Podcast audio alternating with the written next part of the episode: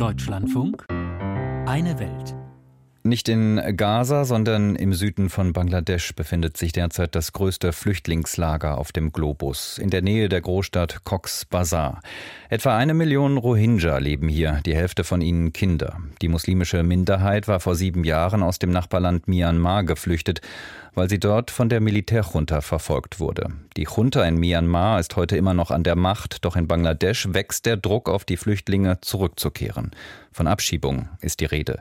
Nun hat vor einigen Tagen ein Feuer hunderte Hütten im Lager zerstört. Tausende Flüchtlinge sind betroffen. Charlotte Horn über die Lage im Lager und die Perspektiven für die Menschen. Über einen schmalen Pfad und angelegte Stufen geht es eine Anhöhe hinauf, vorbei an Hütten aus Bambus und Plastikplanen, zwischen Bananenpflanzen und tropischen Bäumen. Nach ein paar Metern ist die Erde schwarz von Ascheresten. Eine Plastiktonne ist halb zerschmolzen. Der Rest eines Baumstammes ragt verkohlt in den Himmel. Dort, wo einmal die Hütten standen, sind nur noch Eckpfeiler aus Beton zu sehen. Überall laufen Kinder herum, die meisten barfuß. Von einer Moschee dringt Gesang herüber. Auch nur Ayesha hat ihre Hütte durch den Brand verloren. Jetzt hat sie sich auf der betonierten Fläche von etwa zwei mal drei Metern einen Verschlag aus verschiedenen Planen gebaut. Das Feuer habe sie im Schlaf überrascht, erzählt die 28-Jährige. Nur sich selbst habe sie retten können. Während sie spricht, zieht sie ihr orangenes Kopftuch vors Gesicht. Ich wünsche mir, dass die Lagerverwaltung mein Haus wieder aufbaut und dass ich hier wieder richtig leben kann. Die junge Frau ist alleine im Lager. Ihr Mann lebt in Basanchar, einer abgelegenen Insel vor der Küste von Bangladesch. Dorthin sind inzwischen etwa 30.000 Rohingya gebracht worden. In dem riesigen Lager in der Nähe von Cox's Bazar kommt es immer wieder zu Bränden. Gaskocher oder Brandstifter von rivalisierenden Banden. Die lokalen Behörden ermitteln. Nach Angaben der Sprecherin des UN-Flüchtlingshilfswerks Cox's Bazar, Shari Neiman, breiten sich Feuer im Lager gerade in der Trockenzeit besonders schnell aus. Freiwillige, geschulte Helfer hätten das Schlimmste verhindert. Das Flüchtlingshilfswerk plane jetzt den Wiederaufbau.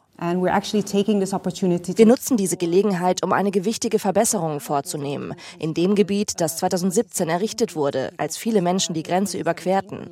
Wir prüfen die Möglichkeit für eine bessere Zuwägung und bessere Einrichtungen für gefährdete Gruppen wie Frauen oder Menschen mit Behinderung.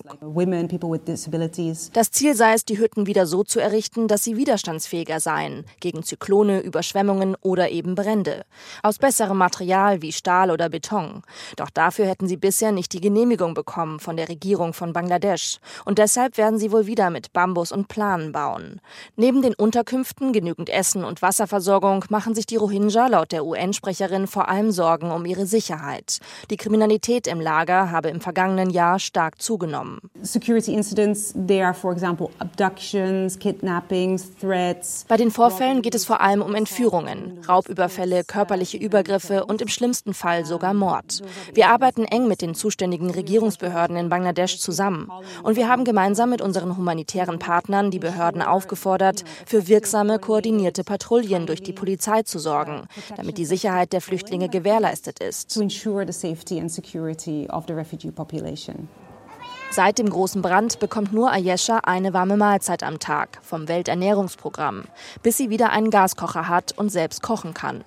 Für alle anderen verteilt das Welternährungsprogramm im Lager Essensrationen. Nach Kürzungen im vergangenen Jahr sind sie seit Anfang Januar dank genügend Spenden wieder gestiegen. Auf 10 Dollar pro Monat pro Person.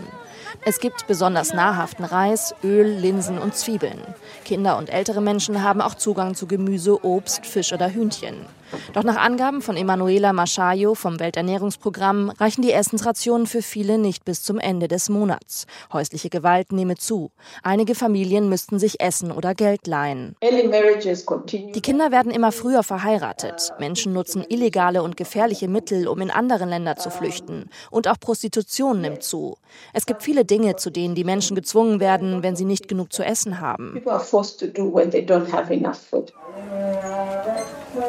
Zum Überleben braucht es Essen und ein Dach über dem Kopf.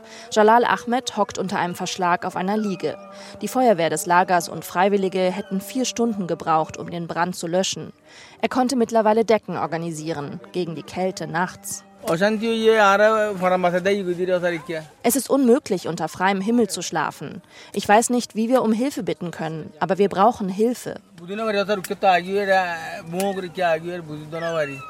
In Bangladesch sei es für die Rohingya zu gefährlich, ihre Zukunft unsicher. Er hofft, dass sie irgendwann in ihr Heimatland Myanmar zurückkehren können. Doch wann ist völlig unklar.